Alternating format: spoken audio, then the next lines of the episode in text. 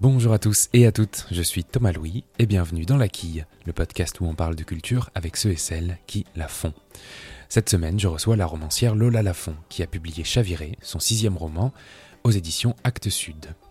En 1984, Cléo a 13 ans et c'est cette même année qu'en sortant de son cours de moderne jazz, elle est abordée par Cathy, une femme très chic qui lui parle d'une bourse, celle de la fondation Galatée. Cette bourse va donner des ailes à Cléo et elle va se donner corps et âme pour l'obtenir sans savoir qu'en réalité, il s'agit d'une fausse bourse, d'un piège. Et malgré tout, Cléo va entraîner d'autres filles avec elle. Alors, victime ou coupable, peut-être bien les deux, dans Chaviré, Cléo est racontée sur près de 30 ans par ceux et celles qui l'ont côtoyée. Face au sujet que soulève ce roman, j'ai eu envie d'en discuter avec Lola Lafont. Nous nous sommes donc rejoints dans un café dans le quartier de Saint-Michel à Paris, en face de Notre-Dame, et j'ai allumé les micros. Bon, comme dans n'importe quel café, il y a un petit bruit de fond. Mais ça n'est pas la première fois que ça arrive. Ce sont les limites, mais aussi le charme du podcast fait maison.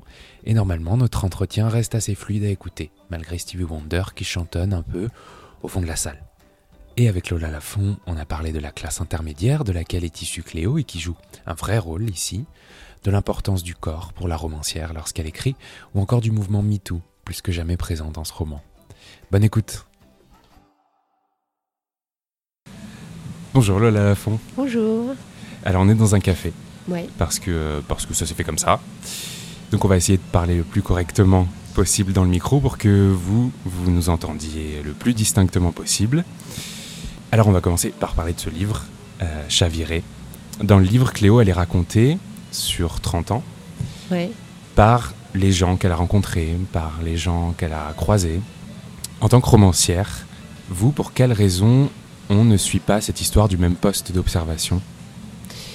Pour plusieurs raisons. C'est quelque chose qui était évident euh, vraiment à, à la naissance de- du roman. C'est-à-dire que je savais peu de choses, mais je savais que le personnage central serait raconté par les autres, serait plutôt même dit par les autres, croisé.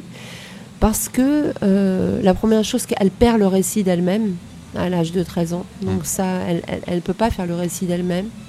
Euh, Il y a une- vraiment un éclatement euh, en puzzle. Donc pour moi, ce serait artificiel qu'elle puisse le raconter parce qu'elle a vraiment des trous dans, dans cette histoire. D'abord, il y a les choses qu'elle ne comprend pas, les choses qu'elle ne sait pas et les choses dont elle ne se souvient pas adulte.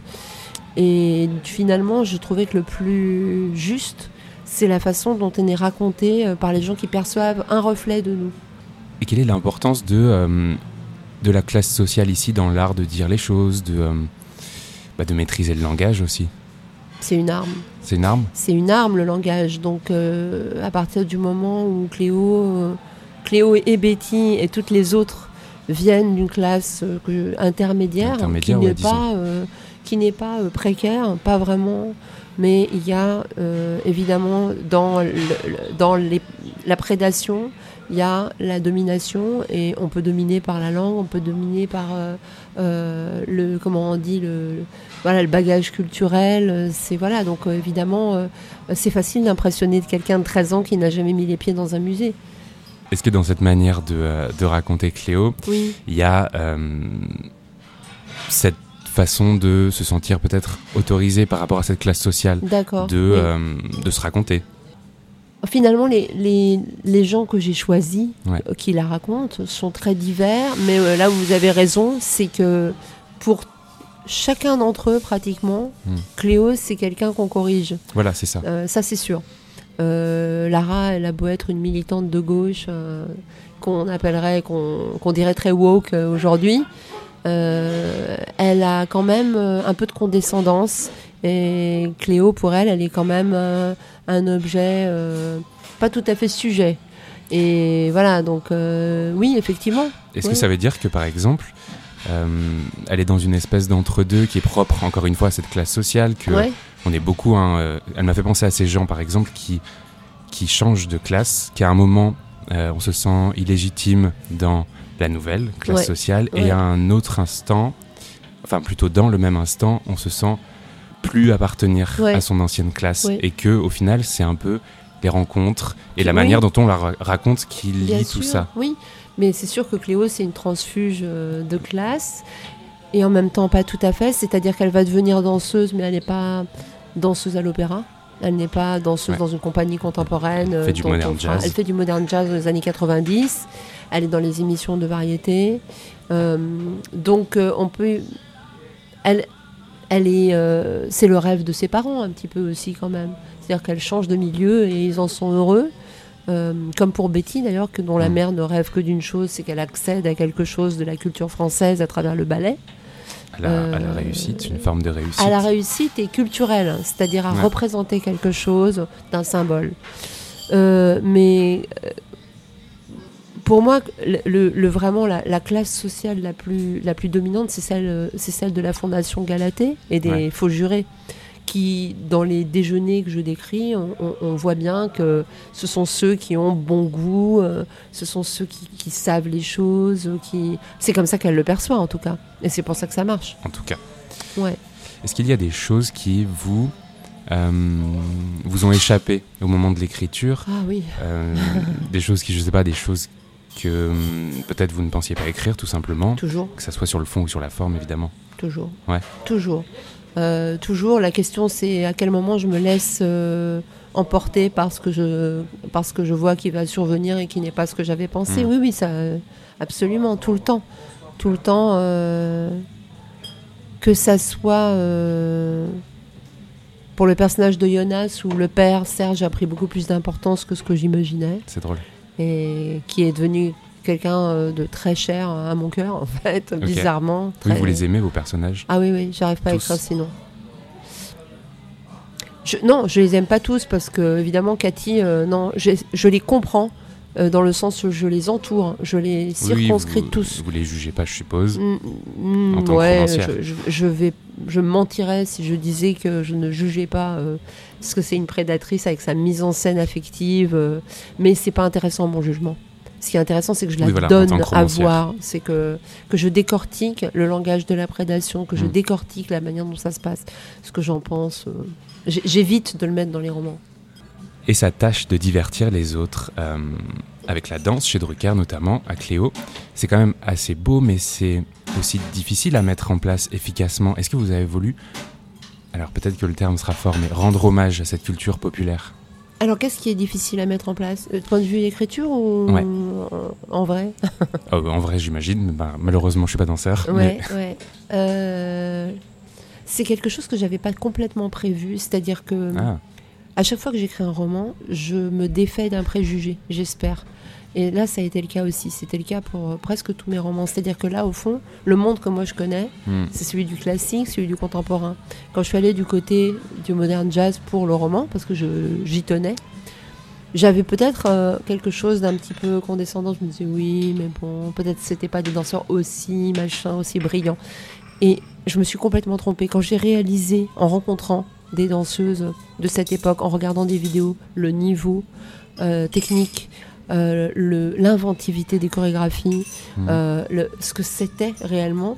Je me suis dit, tu t'es trompé. Mais c'est quoi tu dois le réécrire complètement. Ah, vous l'aviez déjà Ah, mais tout le temps, moi, je, je réécris Ah. beaucoup euh, selon mes erreurs. Donc, oui, c'est compliqué à mettre en place euh, parce que. euh, il ne s'agit pas d'adopter une position de principe et de dire parce que c'est populaire, c'est intéressant. Hmm. C'est pas ça. C'est que réellement, à un moment donné, à mon sens, euh, bon, c'était les. Ça s'appelait les ballets de Reda, en fait, Ouais. euh, chez Drucker. À mon sens, à un moment donné, à la télé, à 8h30, vous avez 10 minutes de danse ininterrompue, d'un super niveau chorégraphique, d'un super niveau de danseur. Il n'y a même pas de chanteur dans le, dans, le, dans le générique et tout ça. Et donc, ça veut dire qu'on qu'on pense que les téléspectateurs peuvent être intéressés par de la danse. Comme, Du coup, ouais. Ce qui n'arrive plus vraiment Hmm. ça n'existe pas. Donc oui, je pense que c'était vraiment quelque chose d'intéressant. Euh, et puis euh, sur ce qui est de la chanson, de la pop, euh, de, de cette culture-là, je...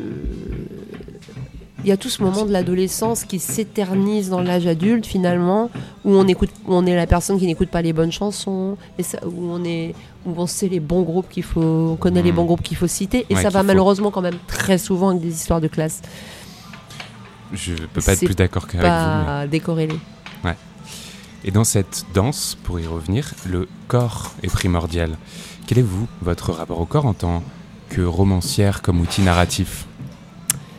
Alors mon rapport au corps, il est sans doute un petit peu plus compliqué que celui des autres auteurs, parce que moi j'ai été danseuse et que donc je peux pas, je ne viens pas, je ne suis pas une autrice qui a, qui a qui a fait un parcours cursus euh, littéraire, c'est pas du tout mon parcours. Mon parcours, il a été très physique en fait. Que ça soit euh, beaucoup de voyages, que ça soit la danse, que ça soit un certain engagement politique qui était physique. Euh, je pense que le corps pour moi c'est à la fois un outil dans ce que ça a de mhm. plus ambivalent. C'est-à-dire qu'un outil, on peut l'utiliser jusqu'à la maltraitance aussi. C'est-à-dire que s'utiliser jusqu'à la maltraitance, qui est le cas quand même dans la danse d'un haut niveau. Et, et c'est aussi euh, euh, quelque chose qu'on observe. Donc, euh, moi, dans l'écriture, d'abord, j'ai des, j'ai des. Comment.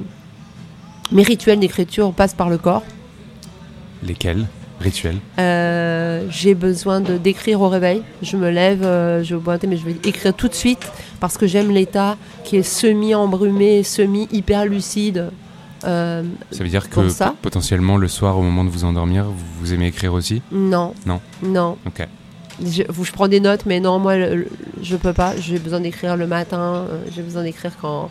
Mais je me réveille très très tôt. Ok. Donc euh, voilà. Je pense que. Je pense qu'il y a un gros gros. Il y a un vrai rapport entre la danse et l'écriture pour ce qui est de la tenue du corps, c'est-à-dire que je pourrais pas écrire je ne pourrais pas écrire allongée dans un canapé. J'ai besoin d'être très droite. Oui, d'être euh, physiquement. j'ai besoin euh, d'être à l'affût. J'ai besoin d'être euh, affûtée physiquement pour écrire. Et pour peut-être élargir cette notion de corps, est-ce que vous diriez que, en rapport au roman évidemment, le corps d'une femme est perpétuellement évalué, déterminé même? On l'a récemment vu, ne serait-ce qu'avec la tenue républicaine de, euh, de Jean-Michel Blanquer, qui n'a probablement pas perçu le sujet que ses propos impliquaient malgré lui, et qui, qui touche aussi aux limites du discours euh, politico-médiatique.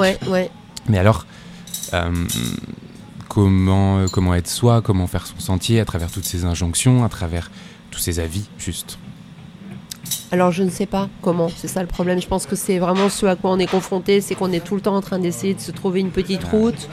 Euh, mais oui, bien sûr que le corps d'une femme est tout le temps, tout le temps estimé.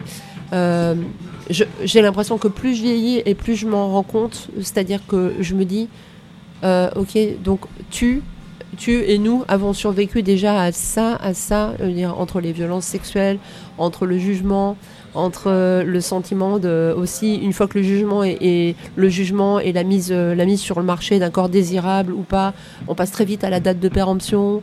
Euh, il y a vraiment quelque chose qui est non stop euh, l'écriture c'est aussi une liberté pour ça c'est-à-dire que on s'en fout. Enfin je veux dire on est on est on est seul on crée un monde euh, quand on est une femme on crée un monde c'est un, un geste puissant d'écrire pour une femme mais est-ce que vous pensez peut-être que Aujourd'hui, on a besoin de la fiction comme terrain de ah création en l'occurrence, mais, que peut-être il n'y a qu'elle pour, euh, je sais pas, pour ne pas juger. Enfin, en tout cas, c'est un moteur puissant. Ben, la fiction, euh, elle est, elle est le, euh, le seul espace que je vois où on puisse exprimer du doute et de l'ambiguïté. La danse aussi, c'est de la fiction. La danse, c'est de la fiction.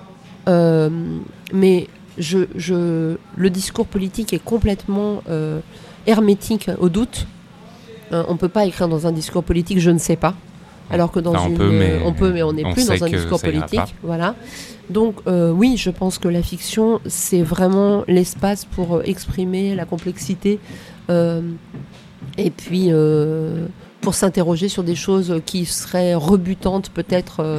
je veux dire clairement, le personnage de Cléo ici est, lisible et, on peut même aller en empathie avec elle. Euh, peut-être que dans un fait divers, euh, dans, un, dans un article de journal, l'histoire d'une fille de 13 ans qui, entre guillemets, donnerait ses camarades de classe serait pas du tout la même. Euh, pas du tout la, la, même. ce serait pas le même parfum.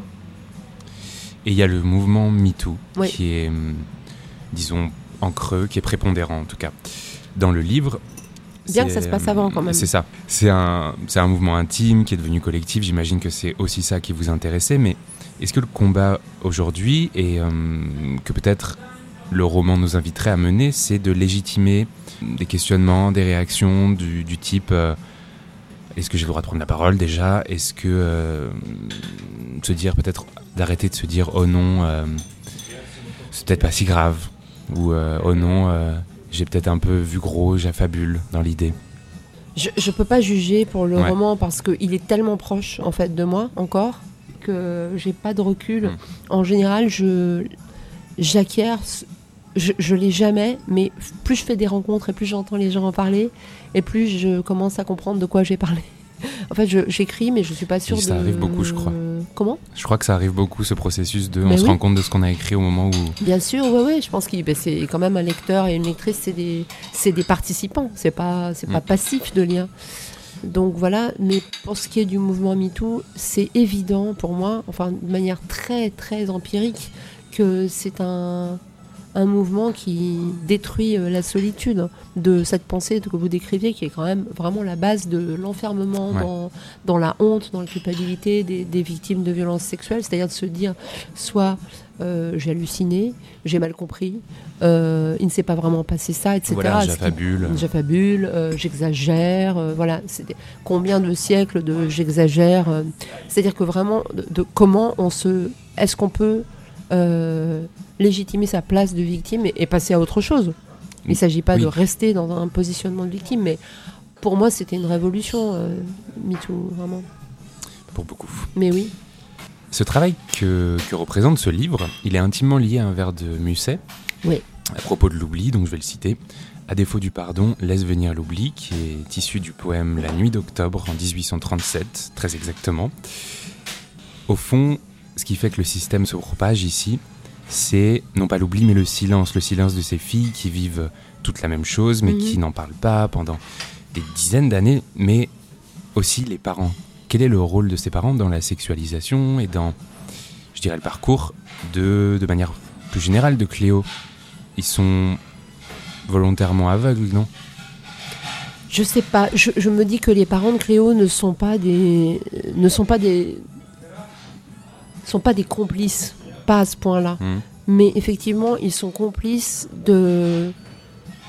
Ce sont des éblouis, en fait. C'est-à-dire qu'à un moment donné, euh, la lumière qui est derrière Cléo, euh, cette lumière euh, factice de la Fondation Galatée, la promesse de quelque chose. De, quoi d'ailleurs ils savent pas. peut-être d'une école, peut-être d'un stage, mais peut-être ils savent pas trop.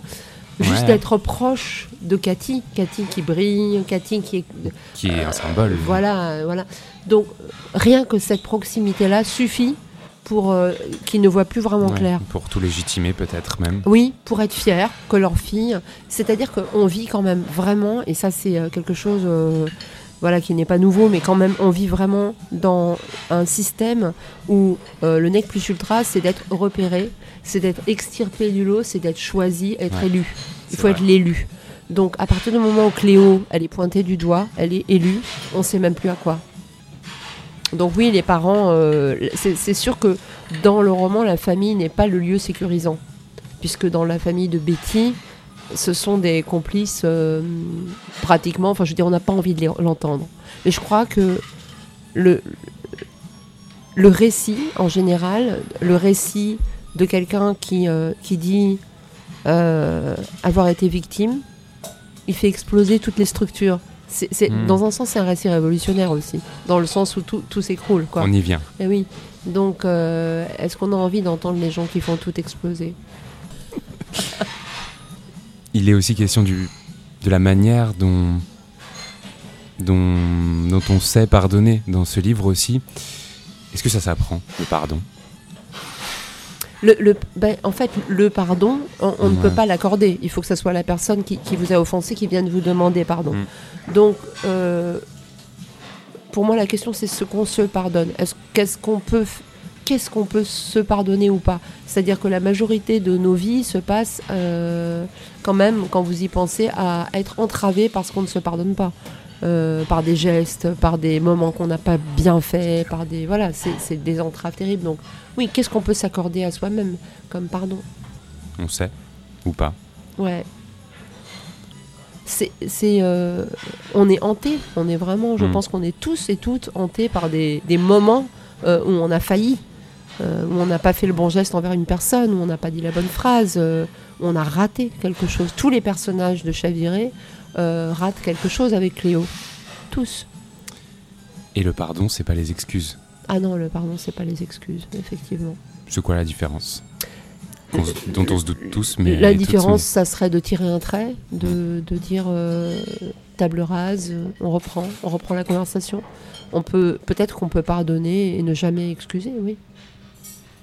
Alors, ce, ce livre, Chaviré, il a quand même une- un plutôt bel accueil, Ouais. et public et critique. Il fait partie de, de bon nombre de, de listes de prix. Est-ce que ça vous angoisse, les réceptions? Est-ce que ça m'angoisse quoi? Les réceptions, en Oui. l'occurrence positives, mais. euh, Terriblement.